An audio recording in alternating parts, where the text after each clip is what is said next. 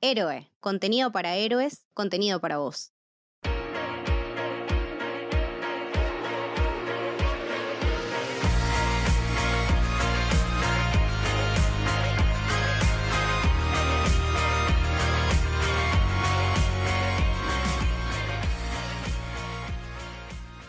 Bienvenidos, bienvenidas, bienvenides a un nuevo episodio de Camino del Héroe. Yo soy Camito y en esta ocasión me encuentro con mi queridísima amiga y una de las nuevas incorporaciones de Camino del Héroe, eh, nuestra querida Leti Bellini. ¿Cómo andas, Leti? Hola, Cami, ¿cómo va? ¿Cuántas cosas que tenemos para contar hoy? Además de hablar de, de Crown. Sí, sí, sí, esta ocasión nos reúne para hablar de la cuarta temporada de The Crown, que fue un fuego, pero a nosotros también nos estuvieron pasando muchísimas cosas.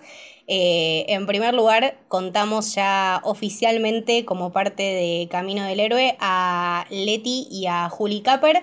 Eh, ellos nos acompañaron en un montón de episodios a lo largo del podcast y estamos en la misma productora y siempre nos dan una mano cuando más lo necesitamos y les encanta hablar de esto como a nosotros, así que bueno, son parte oficialmente de la familia de Camino del Héroe, así que bueno, bienvenidos. Qué honor, qué honor. Es un orgullo laburar con ustedes y da felicidad, que en estos tiempos no es poco. Absolutamente, sí, sí, sí. Estamos súper contentos y además eh, estuvimos inaugurando lo que llamamos eh, el Club del Héroe, ¿no, Leti? Sí, empezamos, hoy estamos grabando, hoy es 4 de diciembre y lanzamos nuestro sistema de suscripciones para los que tengan ganas de darnos una mano y puedan, sobre todo, porque es una cuestión también de, de, querer y poder, porque no siempre se puede, eh, por una suscripción mensual de 200 pesos, tener acceso exclusivo a, a, contenidos, a nuestro Discord. Así que estamos recontra contentos porque lanzamos eso y estamos como prendidos fuegos de contentos. Exacto, sí, sí, es una, aparte es un aporte que a nosotros nos ayuda muchísimo al ser una productora, bueno, autogestionada, todo lo que son eh, servidores, toda la gestión, bueno, gestiones de las cuentas y eso lo hacemos todo nosotros, así que para nosotros es un reconocimiento súper, súper lindo y estuvimos recibiendo un montón de respuestas eh, nada, llenas de cariño, que también nada, demuestra la calidad de la gente que, que, nos escucha, así que bueno, agradecerles por estar del otro lado y si se quieren enterar más de las suscripciones, acuérdense en todas nuestras redes arroba soshéroe, eh, se pueden enterar y si les interesa y si pueden, pueden colaborar. Así que bueno, en este nuevo episodio nos reunimos para hablar de la cuarta temporada de Crown. ¡Qué fuego! ¡Qué extrema! Todo lo que hicimos predicciones el episodio anterior repasando las primeras tres temporadas un poco que nos lo veíamos venir, pero hay un montón de cosas que nos agarraron recontra de sorpresa y nos partieron al medio, teniendo en cuenta que esto es ficción, ¿no? Haciendo hincapié en esto, eh, basado en hechos reales, no deja de ser un shock enterarse todos los pormenores de Palacio y más con todos estos nuevos personajes que conocimos y por nuevos personajes nos referimos más que nada a, a Lady Di y a Margaret Thatcher, que junto con la reina son las que se afanaron la temporada. Ese trío de mujeres fue la base, pero indiscutible, de, de esta cuarta temporada de Crown. Sí, sí, sí, exacto. Para mí, nada, tienen un peso importantísimo, sobre todo porque creo que también eh, la decisión creativa de Peter Morgan de por qué lado encarar estas mujeres y, y de qué lado encarar su punto de vista en, en la vida y, cómo conllevan todo ese poder y toda esa influencia que, bueno, estaban las tres en un momento y en un lugar eh, específico donde era un caos eh, social, entonces bueno, que para mí que hayan confluido y que también la hayan mostrado justamente, como decís vos, eh, agarrándose de la ficción, pero mostrando esta realidad, me parece que las dejaron perfectamente retratadas y nada, las interpretaciones de cada una me robaron el alma. Yo no, no puedo creer, o sea, todavía escucho la voz de Gillian Anderson como Margaret Thatcher acá en mi oído ahora y no lo puedo creer. El, talento de esa mujer eh, sobrepasó todas mis expectativas. Ya en, en el tráiler te la construían así muy grosa, la veíamos un poquito y ya nos enamoramos y creo que desde el primer capítulo hasta el último te demuestra que es muy grosa. Sí, Gillian sabemos que es una tremenda actriz, pero que por ahí le falta un poco reconocimiento a nivel premios, porque que yo tenga registro, ella las únicas veces que ha ganado premios así como muy conocidos es, fue cuando, desde la época de X-Files, en los 90, de ganar Emmys. Después ha ganado BAFTA por otras series y todo, pero la tuvimos en The la tuvimos en un montón de otras ficciones súper geniales. Bueno, estuvo en American Gods, eh, haciendo de media, con ese retrato de Bowie tan particular y me parece que necesita que le reconozcan todo ese gran laburo que ha sabido hacer a lo largo de esta carrera tan extensa, ¿no? Sí, sí, sí, para mí que aparte este papel creo que también la va a consagrar de una manera muy, muy particular, justamente por el respeto que, ella le impregnó al personaje, ¿no? Sabemos que eh, fue una personalidad muy, muy polémica, con unos puntos de vista eh, bastante meritocráticos y eso también es algo que, vamos a hablar a lo largo del capítulo de hoy. Pero lo que me parece que Gillian Anderson hizo tan bien fue esto de retratarla como todo lo que era, ¿no? Como primera ministra, como madre, como una mujer con un trasfondo laburante, pero que aún así eh, le costaba mucho eh, reconocer el esfuerzo del otro. Eh, entonces, nada, es un, personaje súper, súper complejo. Y después, bueno, en, en, la temporada la vemos hacer cosas tremendas. Pero bueno, la reina también, eh, Olivia Colman, que ya más o menos es la reina de mi corazón, aprox, también tuvo momentos fantásticos. Sí, y yo me quedo también con esta chica que no conocía, con Emma Corrin, que hizo una Diana perfecta, más allá de lo que es el parecido físico que te dejaba congelado por momentos porque había planos en los que decís, loco, es Lady la estoy viendo, no puede ser.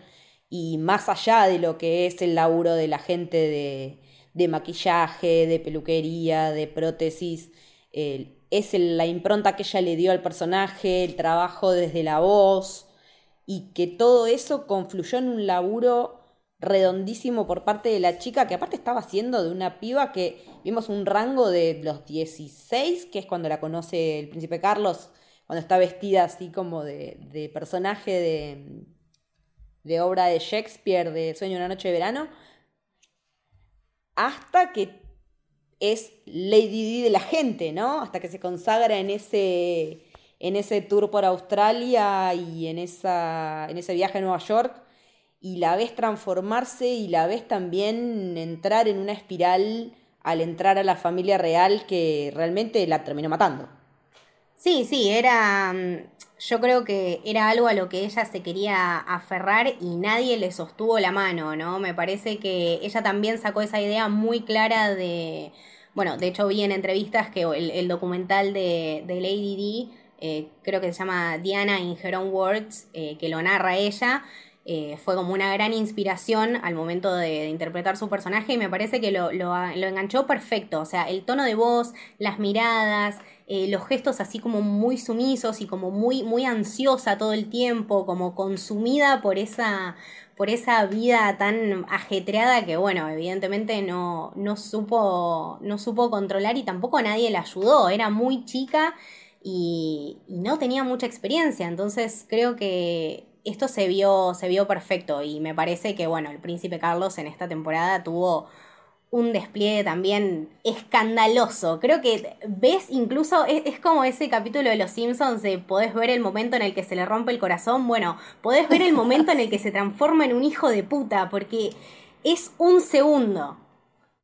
Sí, sí, el laburo que hicieron de construir a un Carlos pobrecito en la tercera al que todos empezamos a mirar con otros ojos y decir, bueno, che, no era para tanto, por lo visto, la pasó como el orto, fue esa escuela en la que se fumó la lluvia por culpa del padre, la madre no le da bola.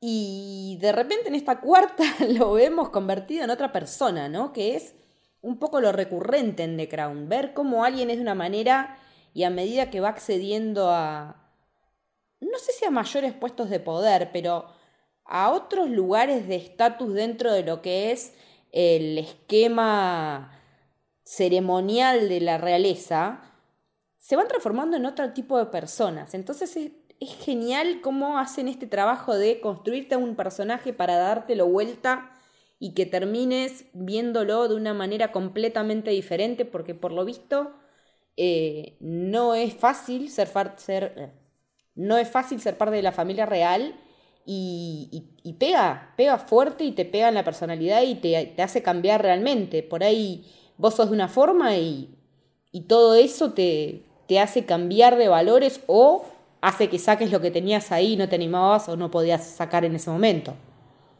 Sí, sí, lo vemos pelar la hilacha extremo. Aparte, bueno, ya venimos con todo el quilombo de la temporada anterior eh, de él y este triángulo amoroso, ¿no? De él con Camila, eh, con el marido de Camila y ahora otro triángulo amoroso que es él, Camila, un cuadrado más o menos, porque está él, el marido de Camila, Camila y Diana. Es un quilombo. Eh, también vemos eso, participaciones de Camila, bueno, escandalosas, pero bueno, ya me estoy, me parece, yendo por las ramas. Creo que es momento como para, para empezar y, y, bueno, empezamos, arrancamos con todo, ¿no? O sea, con, con, una, con una patada al pecho. Sí, porque el contexto histórico es fundamental. Yo creo que esta temporada tiene mucho más peso y es mucho más fuerte que la anterior porque el contexto histórico en general es muy distinto.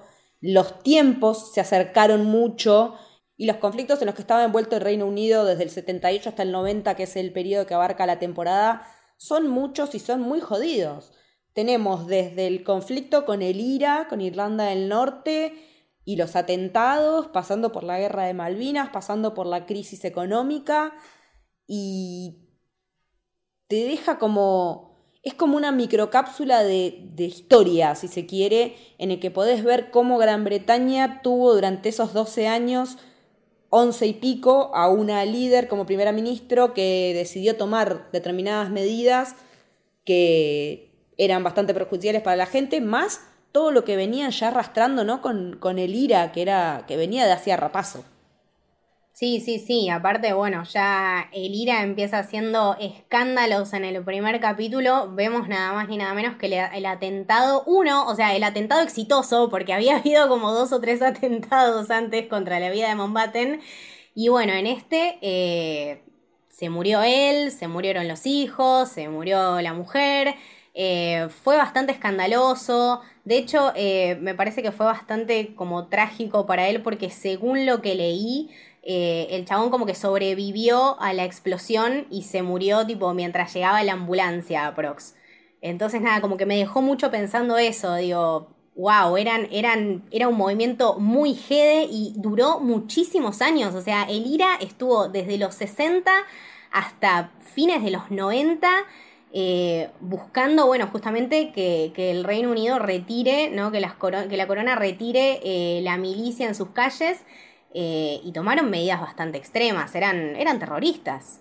Sí, sí, eran terroristas, porque aparte en esa época también y, con posterioridad ya estaba también la ETA en España, entonces es como de una época de movimientos separatistas muy heavies y mm, movimientos nacionalistas o, locales muy heavies, y el tema también de que ya, ya había pasado el Bloody Sunday, eh, que también es algo que nosotros conocemos mucho por la canción de YouTube, y, este contexto, no, nos explican mucho sobre el contexto del IRA, lo que hacen es mostrarnos imágenes que no sé si son de archivo, pero por lo menos tienen ese tratamiento, cuando lo vemos es como si fueran imágenes de archivo, no me extrañaría que lo sean, pero ya de por sí Mountbatten les estaba mojando la oreja yéndose de vacaciones a boludear con el barquito por ahí, entonces es como dice mi mamá, le estaba haciendo la zancadilla al tren.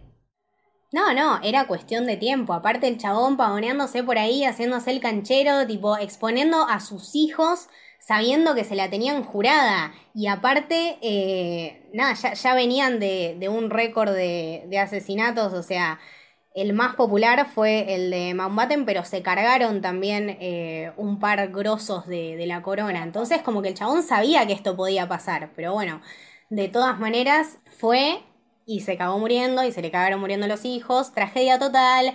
La reina, Philip, Carlos, escándalo, llanto terrible.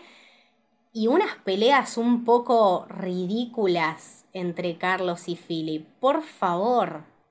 Es que si se puede decir que hay issues en la corona británica son daddy issues. porque son los que más Por se favor, definitivamente vayan a terapia. Con toda la plata que tienen, no se pueden comprar un buen terapeuta. Comprátelo, no sé, quédatelo en tu casa y contale tus problemas.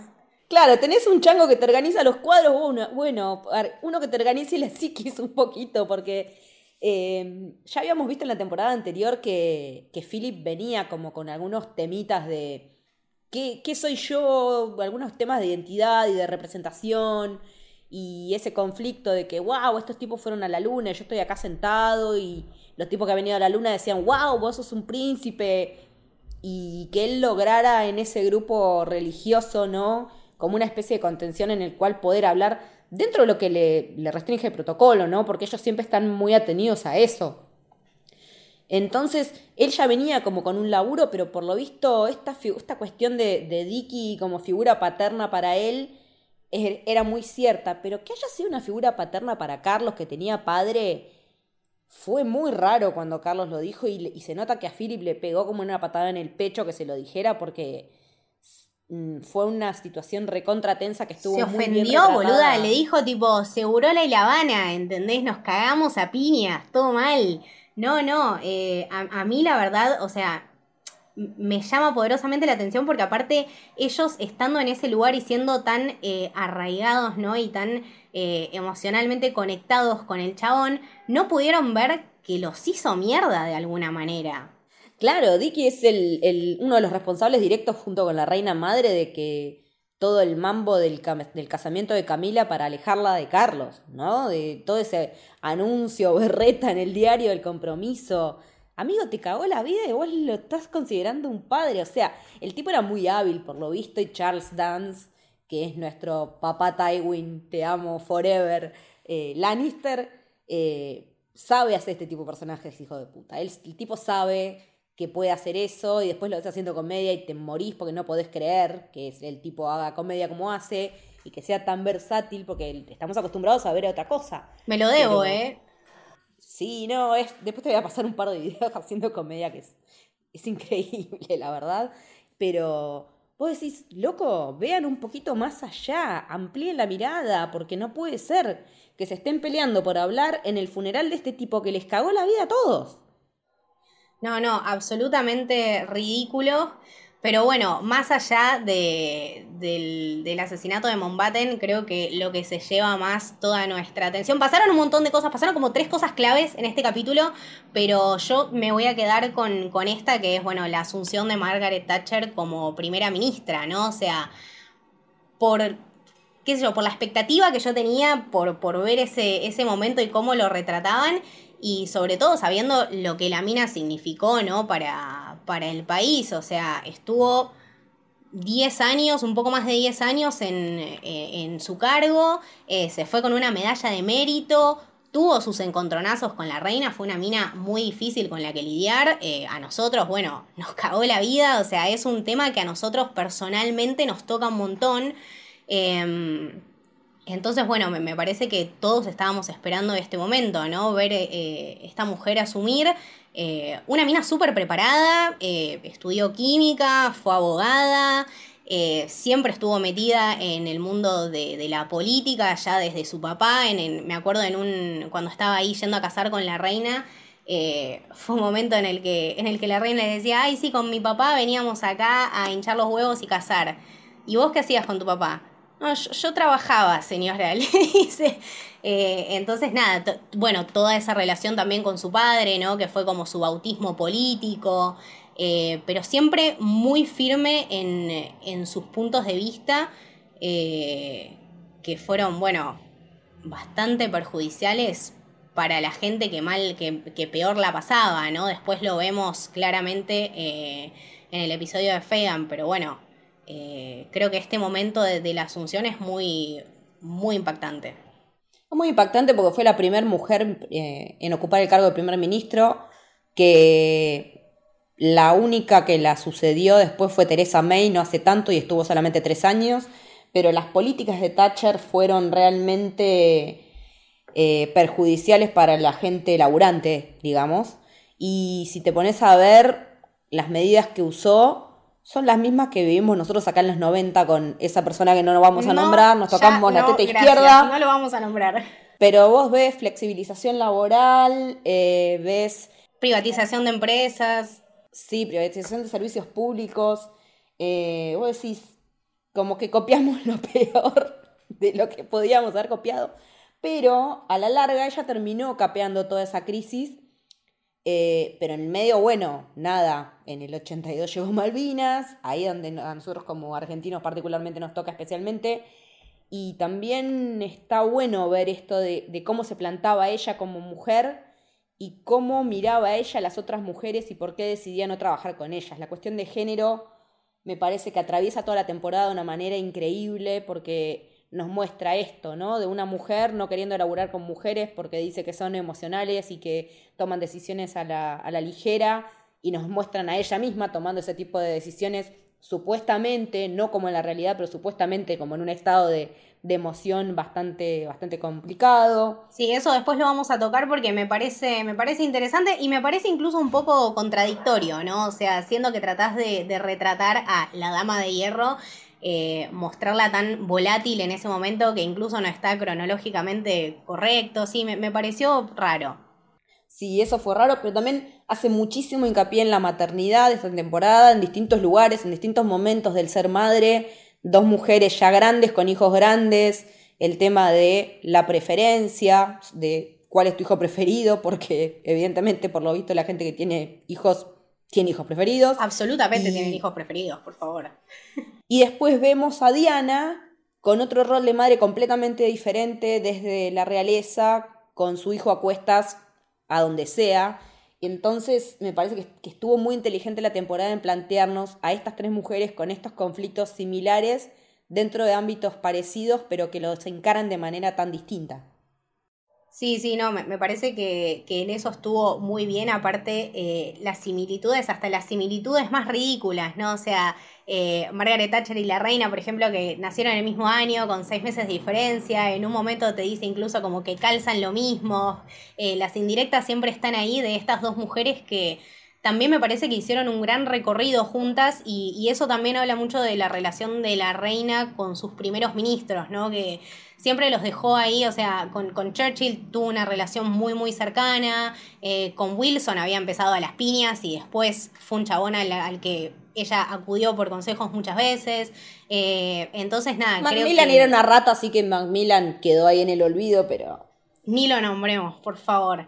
Eh, pero me parece que nada, que este recorrido de, de, ellas y aparte que vos ves estos momentos tan tensos que, que pasan juntas, ¿no? Y esta, este tira y daca de, de, decisiones que es, bueno, yo no voy a ceder y yo no voy a ceder tampoco. Y después que termina con esta, con esta culminación de la medalla de mérito, ¿no? Entonces, bueno, tuvo un gran, gran recorrido históricamente hablando.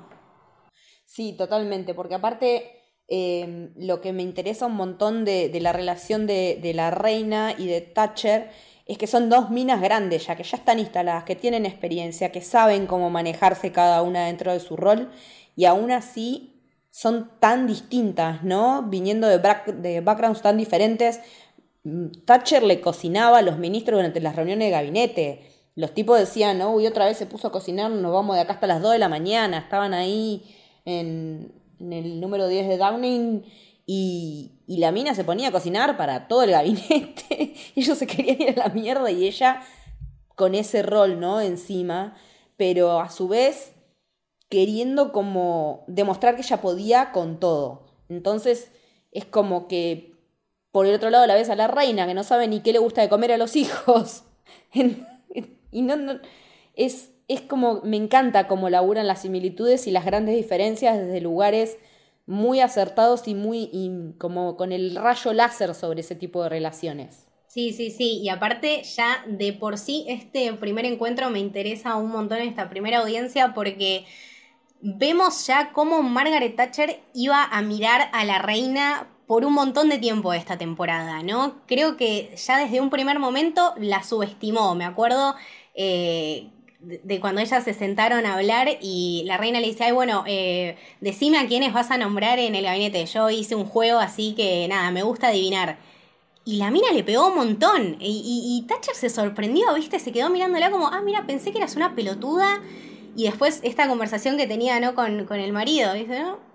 pensé que era otra cosa y al final como que bueno, como ya desde el principio se, van sorprendiendo. Creo que nada, es un, es un muy buen comienzo de, temporada y de nada, de conflictos y de relaciones, de personaje. Sí, aparte me, interesa muchísimo todo lo que cuenta Gillian Anderson de cómo llevó a cabo su construcción de Thatcher. Dice que Thatcher era la persona que hacía la genuflexión esa de saludo más profunda y que cada vez era como que llegaba hasta el piso. Dice, era como hacer una estocada cada vez que la tenía que saludar y que me quedaban las piernas hechas a bolsa. Pero que era verdad, era una persona que en ese sentido eh, era pro-monárquica, pero como de otra época, ¿no? Como que, hubiera deseado que por ahí el monarca fuera otro o, deseaba que se comportara de otra manera y aún así respondía hasta que en un momento tienen ese gran choque por el tema del apartheid que también tiene temas económicos atrás por, el parte, por parte del hijo de Thatcher sí, eh, sí, sí, eso vamos a hablar porque eso fue tipo, lo encontré cuando estaba buscando información y fue como, ah, mirá este hijo de mil putas. Complicado. Bueno, y el, tema del favoritismo también, también juega un montón. Eh, pero después el otro, bueno, y la última presentación que tenemos así muy, muy breve, muy chiquitita, eh, nada más y nada menos que Diana. la vemos muy joven, ahí como, como vos decías, en este tiene como un aura a su alrededor, ¿no? Ya de por sí está disfrazada de hada, de sueño de una noche de verano, entonces ya eso como que te lleva a, mirarla de una manera, ¿no? Y los simbolismos con, los que Peter Morgan la representa esta temporada, si bien algunos ya los usó y ya los vimos y por favor cambialos, eh, este me pareció muy lindo, me pareció como una presentación súper súper pura de, de lo que era ella, ¿no? Eh, la veíamos ahí toda, toda tímida en ese momento. Creo que Carlos estaba como saliendo con, la hermana Sara, Sara Spencer. Eh, y nada, la, mina como que le enseñaba a jugar polo, le daba algunos tips, algo así, medio de esa onda. Y nada, ya la veíamos como que lo miraba con un cierto amor. Es que Diana contaba a ella que como que para ella fue flechazo a primera vista en Carlos, en la serie eso no se ve, se ve como que le llama la atención, pero no más que eso. Él seguía recontra enganchado, encajetado con Camila. Si bien iba saliendo con otras personas, nunca dejó de estar en contacto con Camila. No se sabe en calidad de qué, pero siempre se siguieron viendo. Y Diana tenía 16 años en ese momento y él tenía 13 más.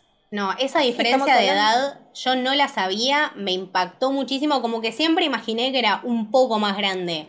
No sé por qué nunca lo googleé tampoco, ¿viste? Son esas cosas que uno da por sentado y que después cuando lo ves decís, chabón, eh, se casó a los 20, o sea, lo empezás a mirar de otra manera, yo también estoy más grande, entonces como que eso también me, chocó mucho, ¿no? El, tema de que ella era una, una pibita y que ya desde su casa venía con un background muy jodido, nadie le daba bola, eh, la mamá se murió, el viejo se casó de vuelta, como que estaba medio ahí relegada, entonces bueno, eh, este flechazo que, ella tuvo y después que, tuvo su retribución, eh, se debe haber sentido increíble y que después te rompan el corazón de esa manera, la verdad me pone, me angustia. Es que ya de por sí, desde que se hace todo oficial, empieza la cuesta la cuesta abajo de Diana en un montón de sentidos. Porque el tema de la bulimia, ella no era bulímica de antes. Ella comenzó con la bulimia a raíz de que ya estando con Carlos, él un día la abrazó, le tocó como una especie de flota flota y le dijo, epa, ¿y esto qué es? Se persiguió y bueno, fue un problema que tuvo, del que ella habló también incluso públicamente, pero la anécdota de que es real, de que ella cuando se probó el vestido de novia, eh, la última, entre la última prueba y el día del casamiento bajó 5 kilos y le tenían que ajustar el vestido porque no sabían cómo mierda hacer para que le quede bien.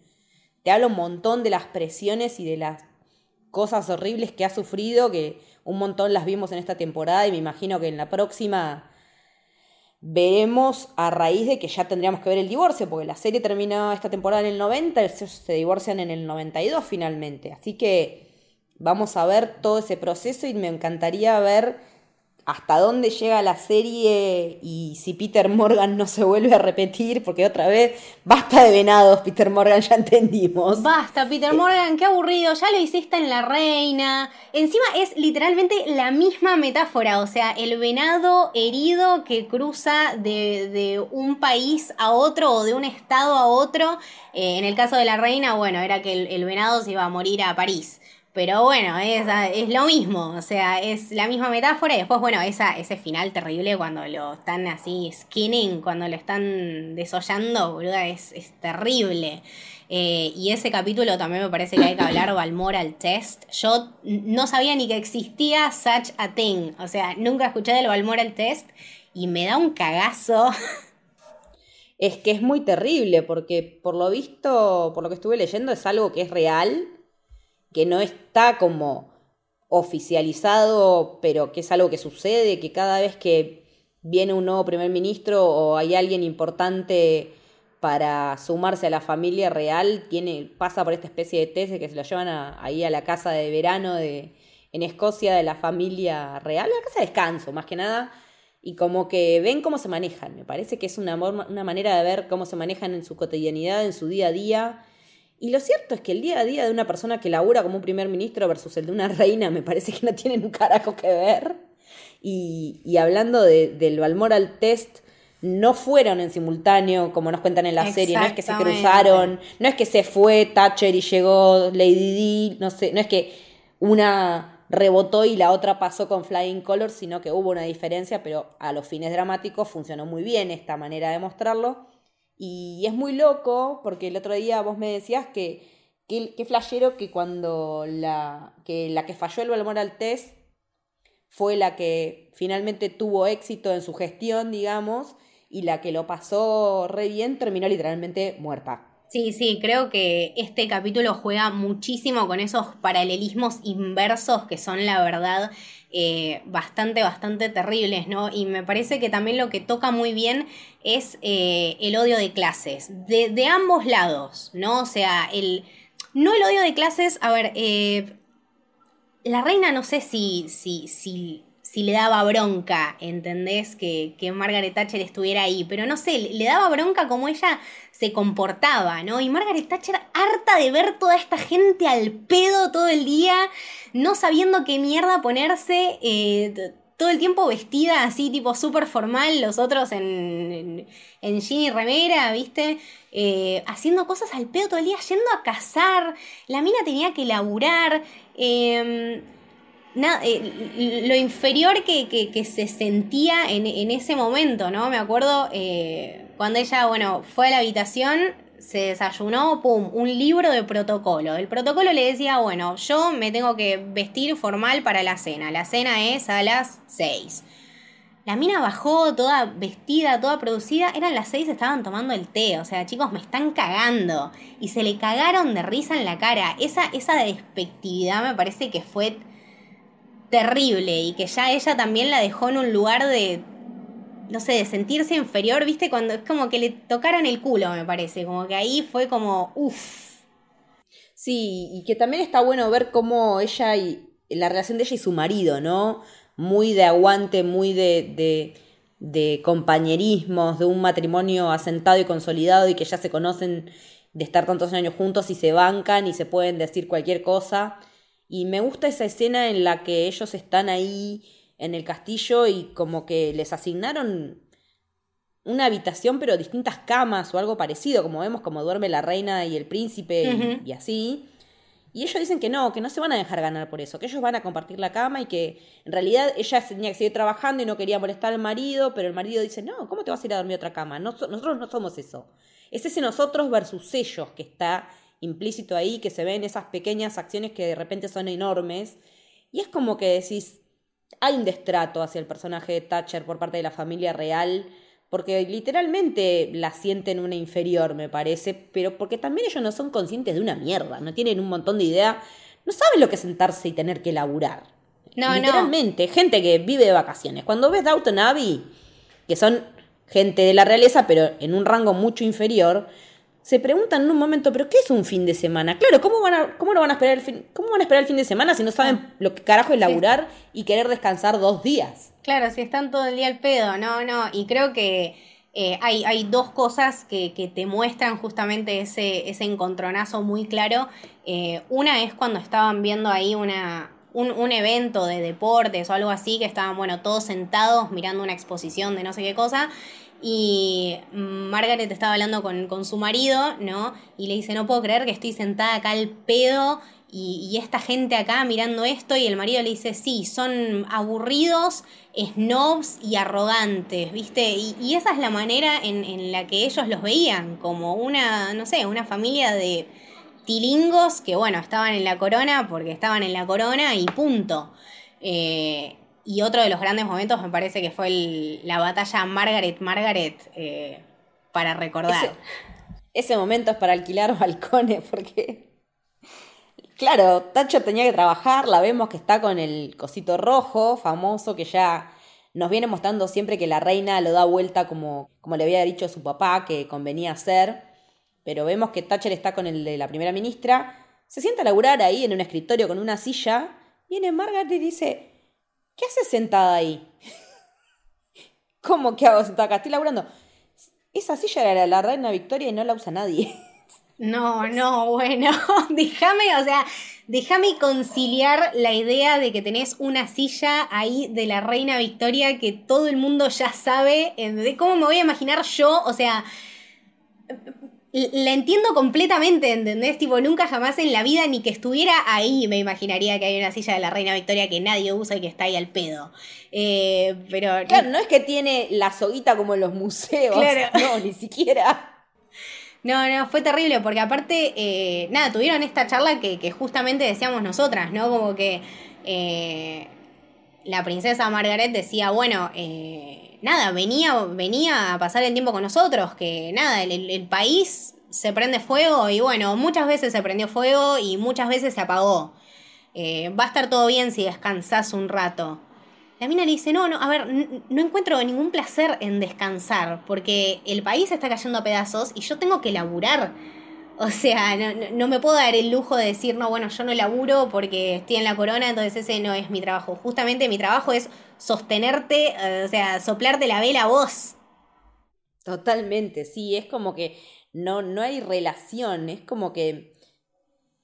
En ese sentido es como que los vemos mucho a las de la realeza como que parece que en algún momento toman conciencia de cosas y después cuando ven que no los afectan directamente les, les pasan a importar tres huevos y medio a cada uno, porque con Margaret pasa en el episodio dedicado a ella cuando cree, cuando descubre que están estas primas, segundas o terceras ahí en un lugar arrumbadas en un, en un hospicio eh, para gente con problemas mentales eh, y la ves realmente preocupada. Esto no es un hecho real, es una dramatización, pero esos personajes existieron.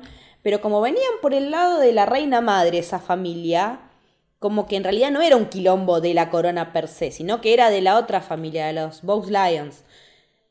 Entonces cuando ella se entera que para ella no es una opción poder llegar a este nivel de, de insanía mental, le deja de importar, le chupa tres huevos. Entonces es como que esas construcciones me encantan en The Crown. Cómo te hacen que alguien parezca que tiene un hilito de sensibilidad y después no, porque como no lo afecta directamente, le chupa un huevo.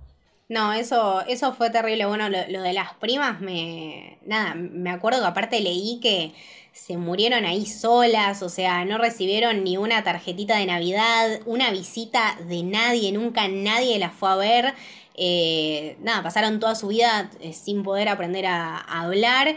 Eh, y bueno, después se murieron ahí, solas, olvidadas completamente. Entonces, bueno, también la, la desidia, ¿no? Porque sabiendo eso y sabiendo todo, no, no, sé, no, no, las vas a honrar siquiera. Es, eso me llamó mucho la atención de, de Margaret. Aparte, bueno, por, por, todo lo que ella había pasado, ¿no? Pero creo que en esta temporada también se consagra muchísimo el, el personaje de, de, la princesa Margaret y con Elena Bonham Carter, que no me había convencido tanto en la temporada anterior, eh, pero en esta la veo mucho más segura y mucho más encontrada con el personaje. Así que creo que también eso fue un plus.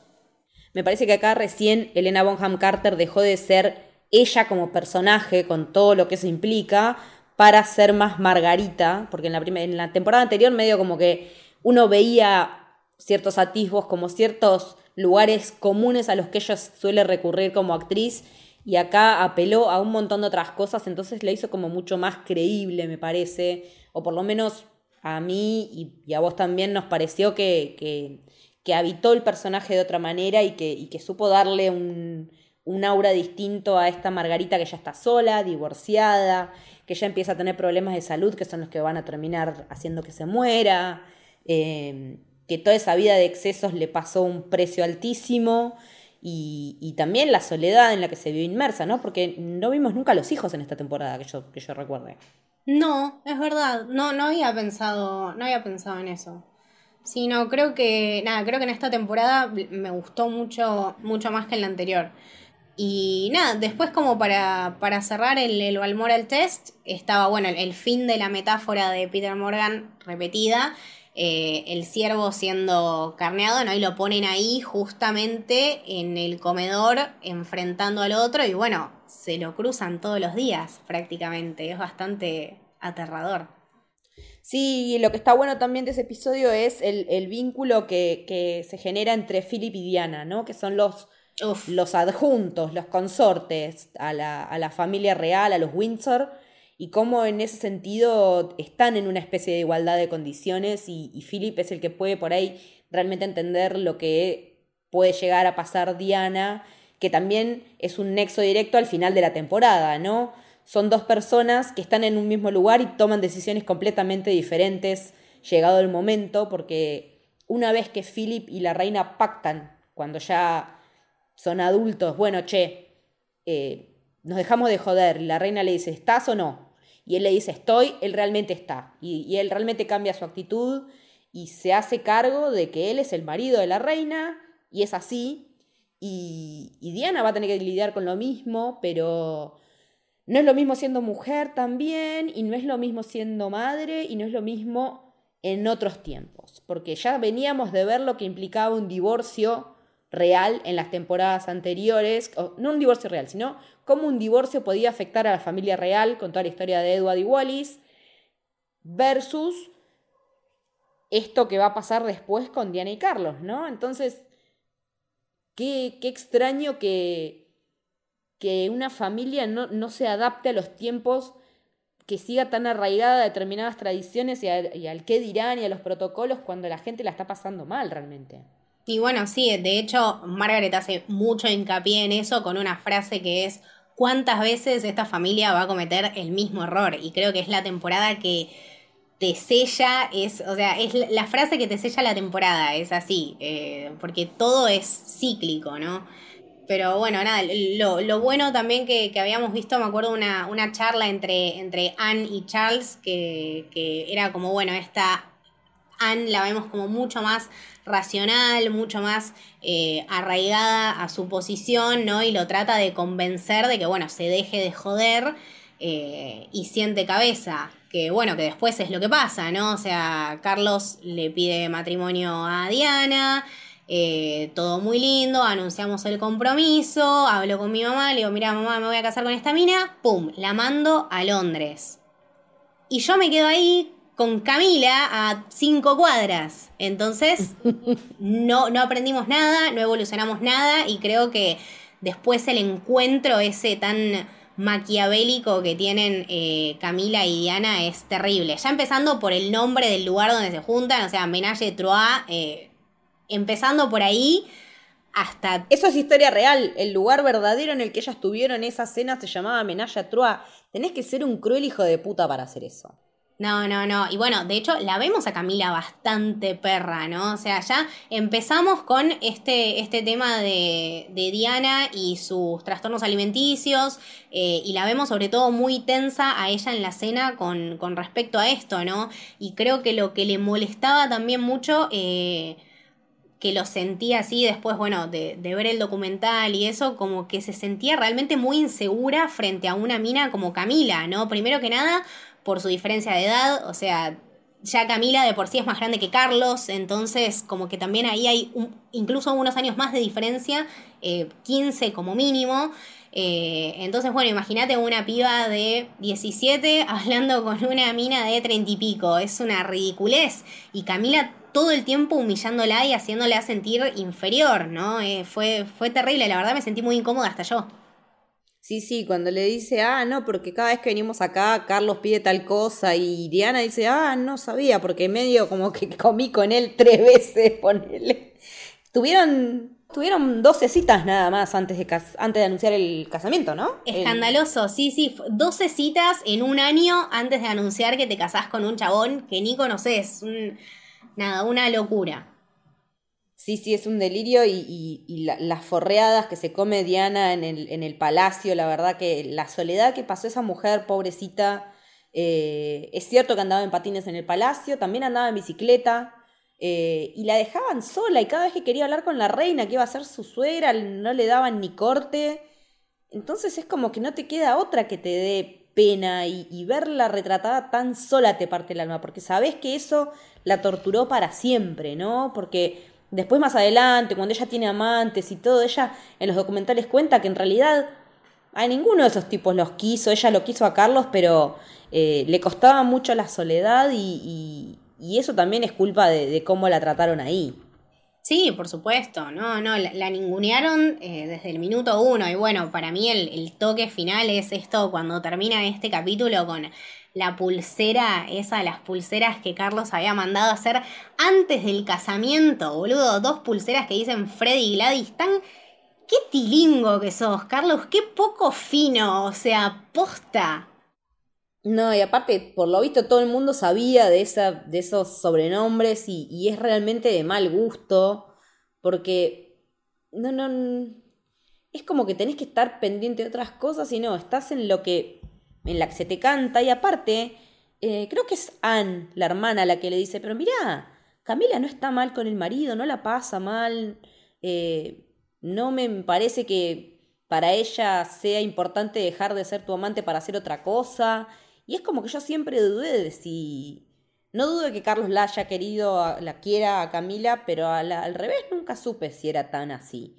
Nunca supe si ella era realmente, si él era realmente el amor de su vida, más allá de que ahora estén juntos y más allá de que todo el lavado de imagen que hiciera de Camila se vaya por el caño por culpa de una serie. Me encanta eso, eh, me encanta. Lo que la están escrachando en las redes sociales de la corona y todo lo relativo a eso, maravilloso. Es increíble y me parece que es muy merecido porque si realmente las cosas fueron así, eh, hasta se queda corto que le digan aguante Diana, fuera vos, eh, es leve pero, pero realmente no, no entiendo muy bien estas cuestiones de la gente que, que, está con uno, que está con otro, pero no sabes qué sienten, entonces como que hasta dónde están mintiéndose a ellos mismos. Eh, me parece que, tiene mucho como de autoconvencimiento Carlos también, de que no, no, porque mi amor es ella, mi amor es ella.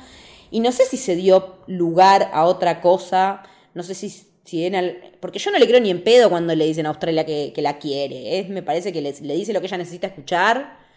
Y me parece que ahí también es donde Diana se envalentona de otra manera y nace el furor de Diana que arranca en ese tour de Australia a raíz de, ese, de esa como conexión que ellos tienen en ese momento y después les termina saliendo como el culo. Sí, sí, que fue justamente lo, lo que la arruinó, ¿no?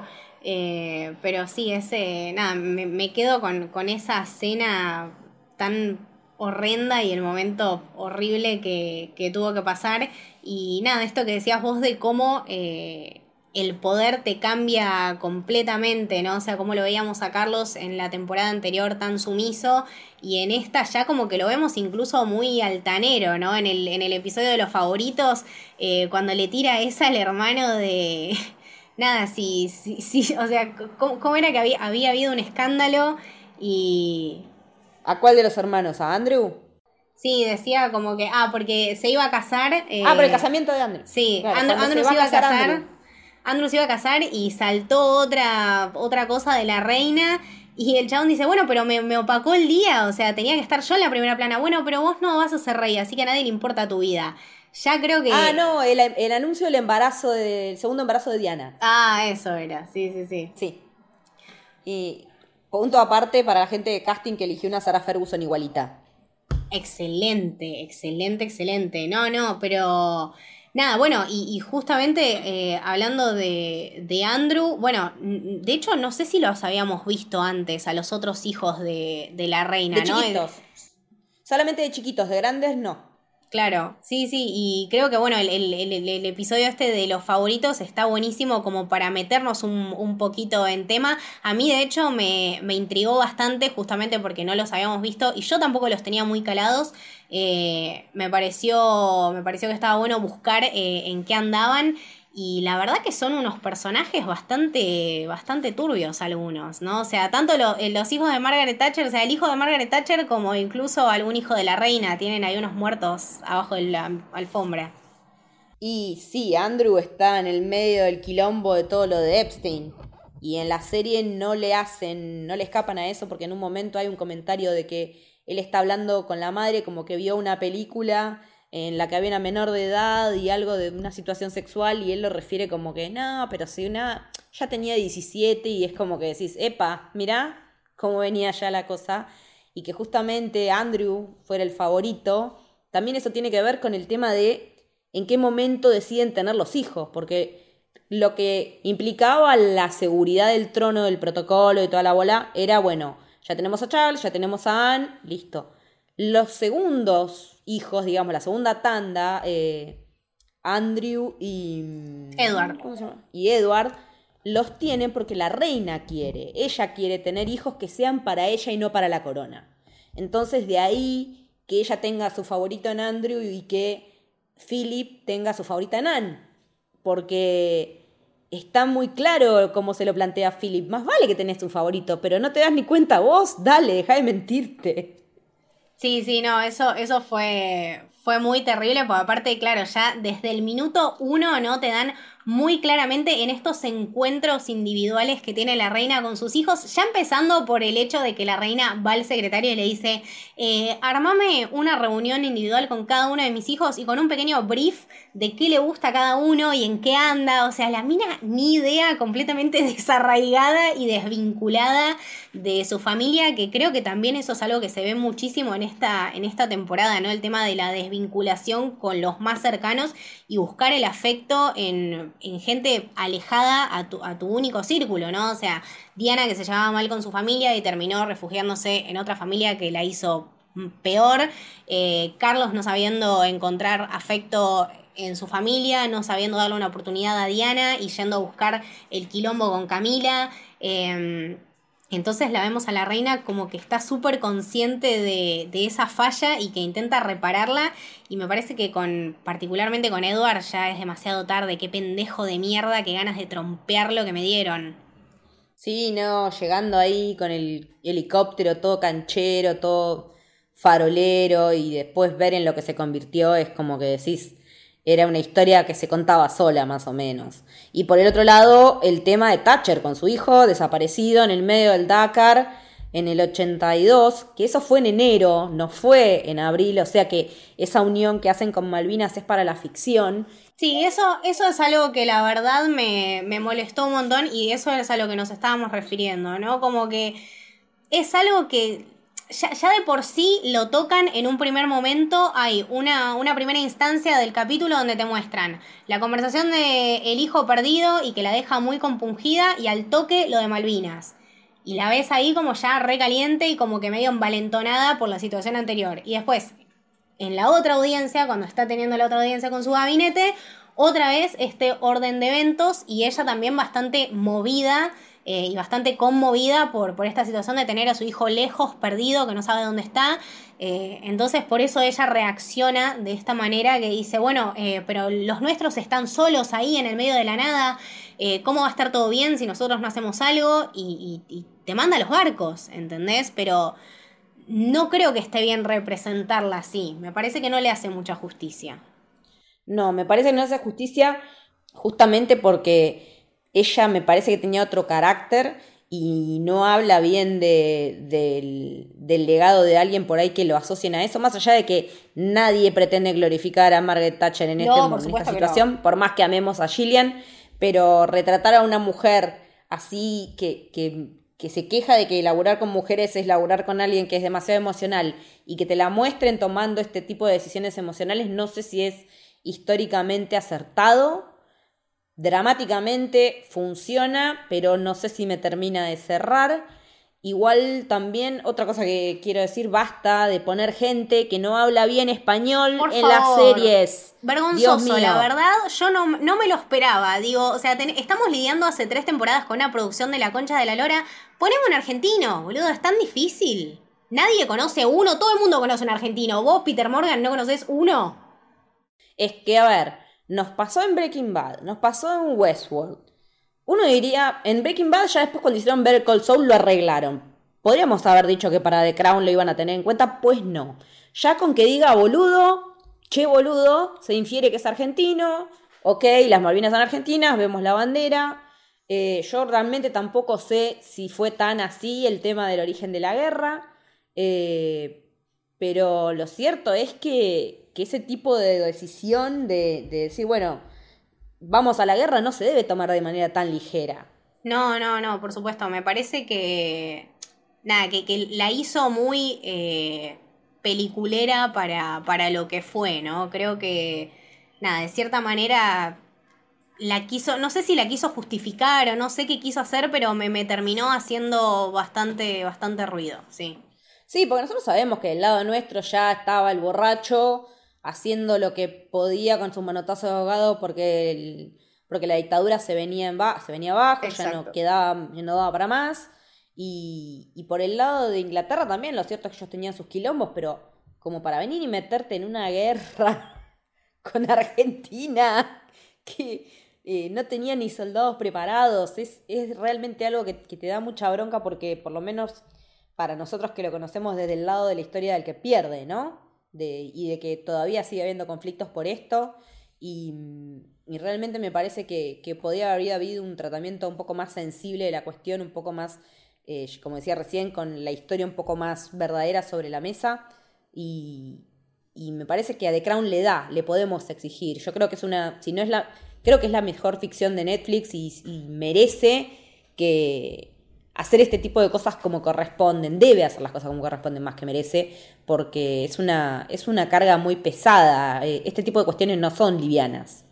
No, no, por eso, me, parece nada, me, me, chocó eso como que, nada, la liviandad con la que se tocó eh, quizá no, no era la correcta, pero también nos muestra cómo esta esta guerra y esta victoria la consolidó a ella, ¿no? O sea, veíamos a la gente muy en contra y después en este capítulo los tenés cinco minutos haciendo quilombo por todo el Reino Unido, eh, en bares, en pedo, cantándole un himno. Es, ridículo.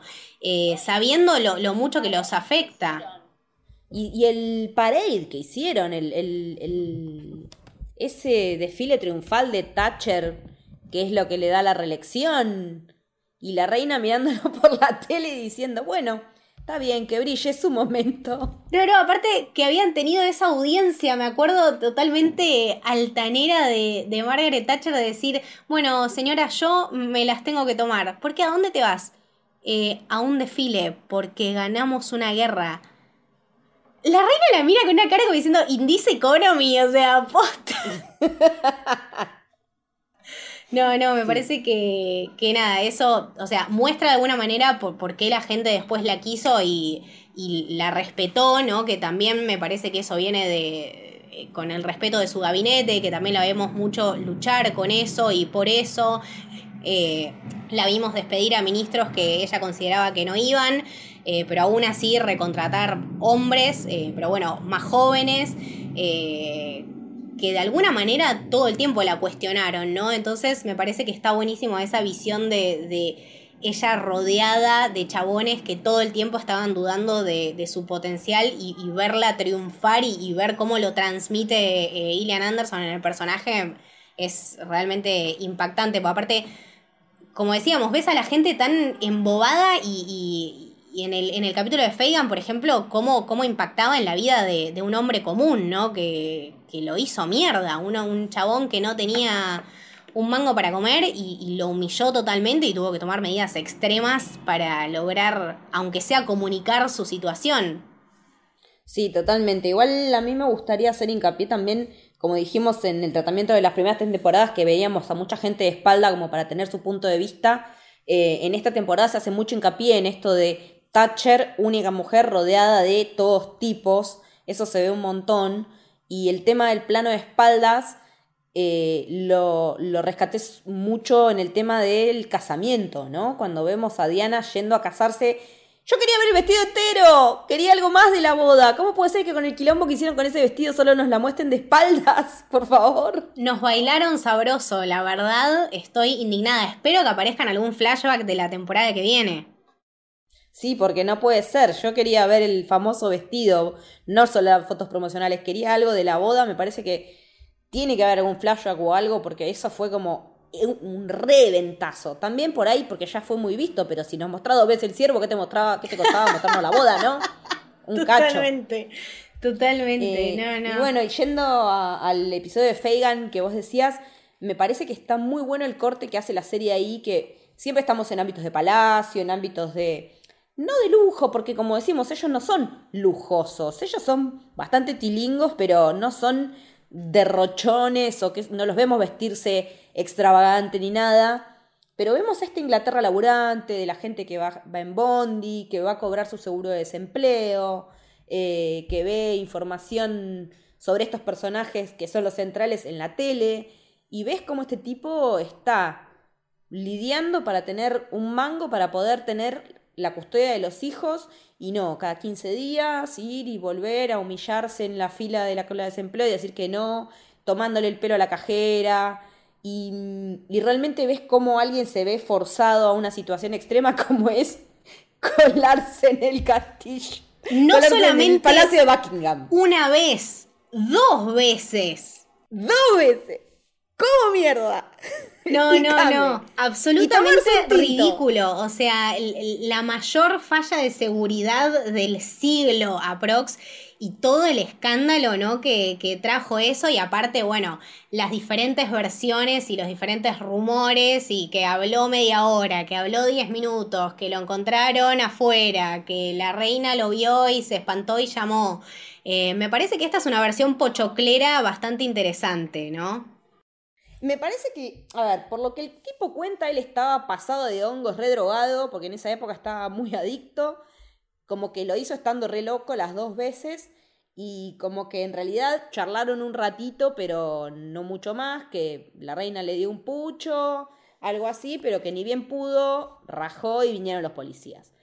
La serie lo enmarca en una cuestión social y me parece que es un gran acierto esto de que por fin alguien del pueblo pueblo le diga a la reina cómo son las cosas y que ella diga que conoce al pueblo cuando te vienen a demostrar que se había reunido con la gente común, que era toda gente snobbish y que iba a caretearla. No, este tipo es posta un laburante y te está diciendo lo mal que le está haciendo el gobierno de Thatcher a la gente de, de a pie, a todos los que laburan y realmente mm, yo no sé si la reina toma conciencia de todo lo que el tipo le dice. No, no me termina de quedar claro si ella comprende. Yo creo que sí, y que por eso también es como que después siguen y siguen las rispideces con Thatcher, ¿no? Sí, sí, creo que esa es una, una, linda semilla, ¿no? Que aparte te la hace mirar a la reina también de, de, vuelta, ¿no? Esto todo es ficción, no sabemos si es así, no sabemos cómo piensa la reina, eh, pero esta versión pochoclera de la reina que, que nada, habla con un chabón y se conmueve y, y esto después, por ejemplo, eh, dar rienda suelta a la discusión del apartheid y ella queriendo que Margaret Thatcher dé el brazo a torcer porque es una racista hija de mil putas y Margaret Thatcher no dando el brazo a torcer, eh, me parece que es una lucha de poder súper, súper eh, interesante, ¿no? Que aparte ya de por sí Thatcher lleva todas las de ganar, porque bueno, eh, la que gobierna el país es ella. Claro, la frase de Fagan que, que te termina de fundir, porque aparte el actor, no recuerdo en este momento su nombre, pero la clava, ella está destruyendo el país, dice de Thatcher. El derecho a trabajar, el derecho a enfermarse, el derecho a ser viejo, el derecho a ser frágil, a ser humano, desapareció. Es poesía pura esto. Es, es decir las cosas como son, es retratar la voz de los que no tienen voz. Y me parece que, que este episodio es uno de los más fuertes de la serie y de los más potentes en ese sentido, ¿no? Sí, sí, en darte un toque de realidad y como decíamos, todo lo que juega el contexto eh, en esta temporada. Creo que además de pintarte la vida real, te muestran la situación de un hombre común eh, de una manera, nada, súper conmovedora y súper empática también. O sea, vos con quién vas a empatizar más, con una mina que está en el poder y que no sabe nada de la realidad de la gente o con el chabón que se rompe el orto todos los días y no llega a fin de mes. Entonces, me parece que jugó muy bien esas cartas de está bien, estamos viendo una serie que es de la realeza y es muy linda, pero esto también pasó y a la gente la tocó así.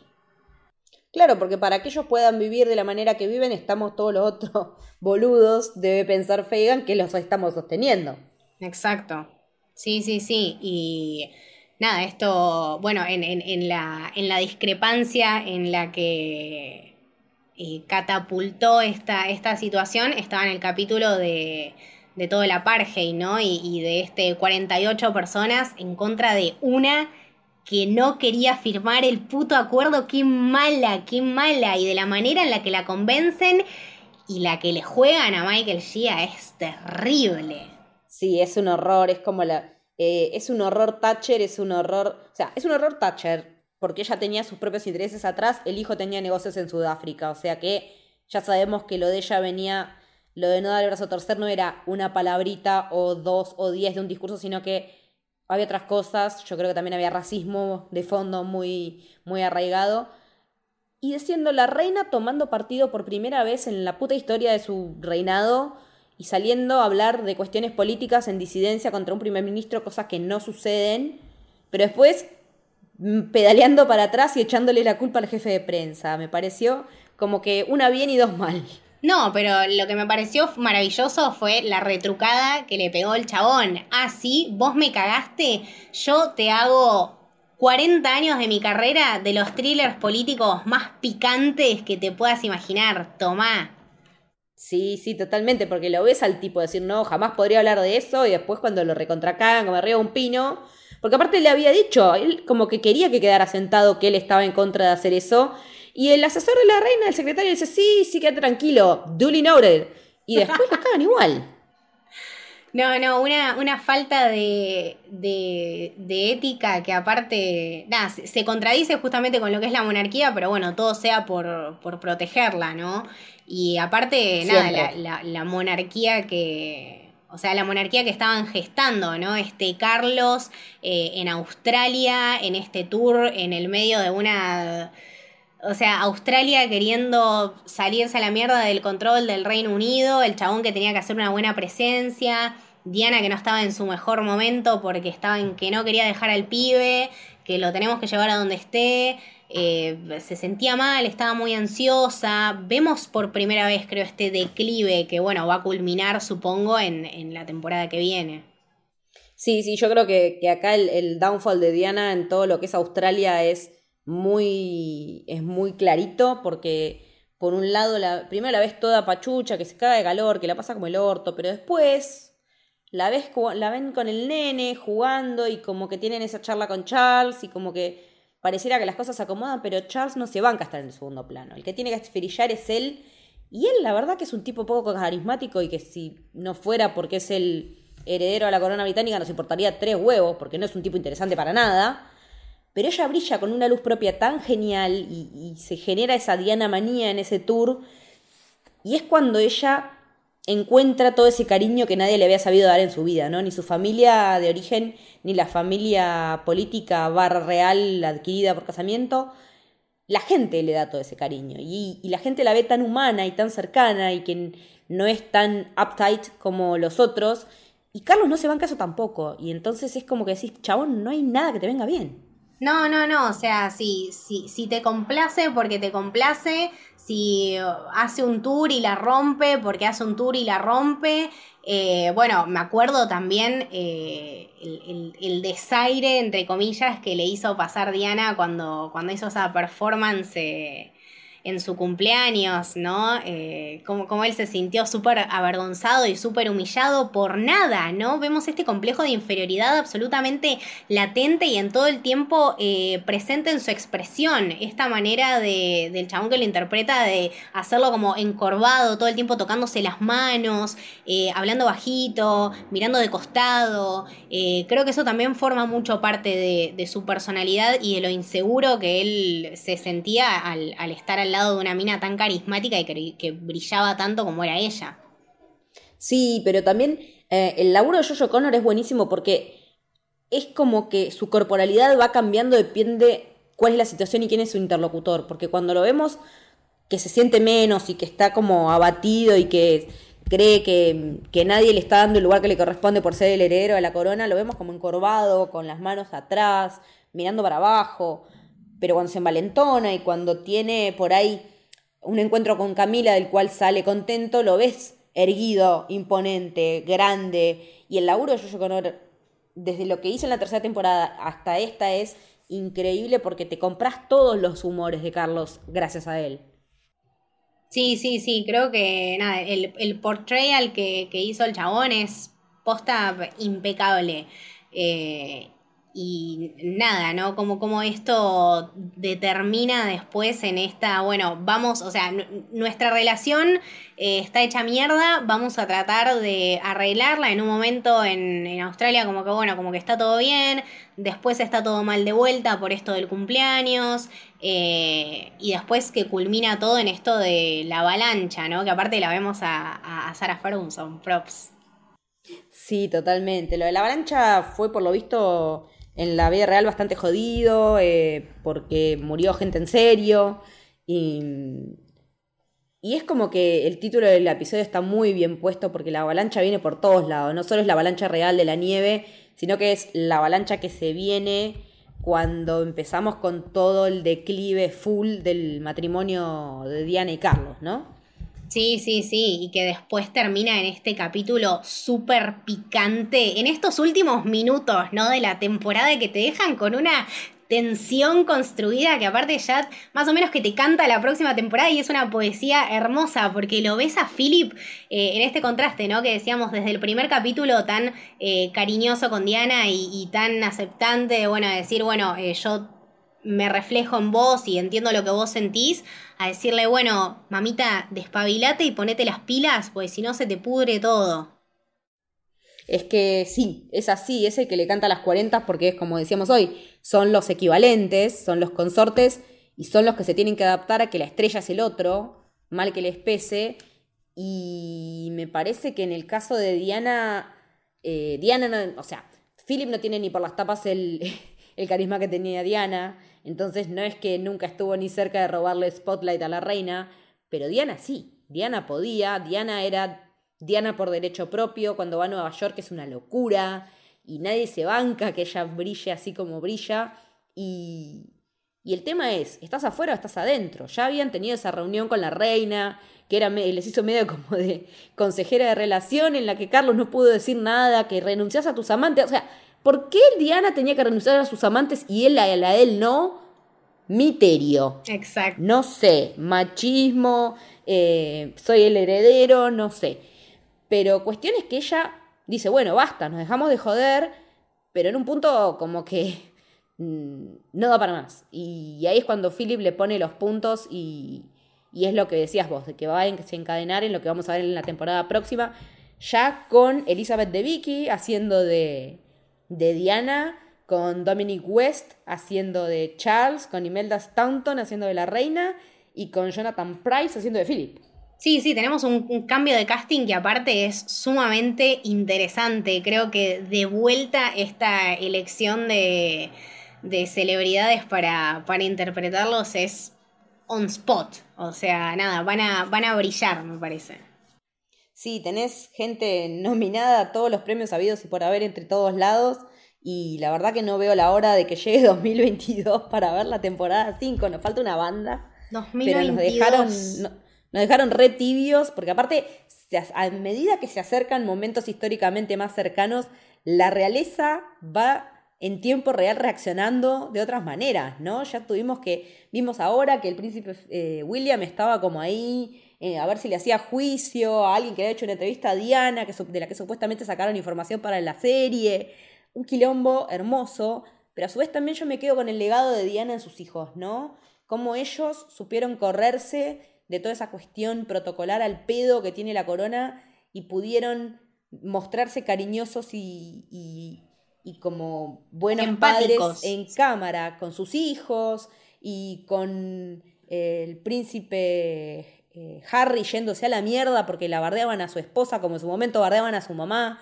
Creo que Diana si tiene un legado que vale la pena que vale la pena resaltar es ese, ¿no? En sus hijos y, cómo ellos decidieron, tal vez me parece, cambiar y de alguna manera modernizar esta monarquía que estaba tan de modé. Sí, sí, sí, creo que, nada, creo que la, temporada que viene nos tiene llenos de, de expectativas y intrigas, porque más allá de, de, lo de Diana, también hay que ver cómo, cómo tocan todo el tema contextual histórico, cómo sigue esto de la reina, hay que ver si también el tema del escándalo de Diana abarca muchísimo más, porque es realmente algo que impactó un montón en, la monarquía y en todas las teorías que, todavía se siguen tejiendo a, su alrededor. Eh, entonces, bueno, creo que se nos viene una temporada súper pochoclera y que Peter Morgan aparte siempre nos va a saber dar lo mejor. Espero que, que se reinvente y que no vuelva a repetir cosas, pero más allá de eso lo quiero mucho y no me ha defraudado en absoluto. No, para nada. Props up a Peter Morgan, a toda la gente que labura en la serie porque hacen un laburo increíble y sí, se nos viene una temporada que va a ser más polémica que esta, si se quiere. Sí, sí, acá vamos a estar nada, esperando hasta el 2022 haciendo rewatch intenso. Y, pero bueno, acá, acá se nos termina la temporada y creo que también se nos termina el episodio. Leti, ¿a dónde te podemos escuchar, leer, seguir? Me pueden encontrar tanto en Twitter como en Instagram en Leticia-Haller. Si tienen ganas de escuchar eh, análisis de películas de Nolan, Pueden escuchar Testigos de Memento, lo hacemos con Jesse Vladi, tenemos unos cuantos episodios ya, estamos por sacar otro prontito, así que por ahí me escuchan. Eh, ¿Tus redes?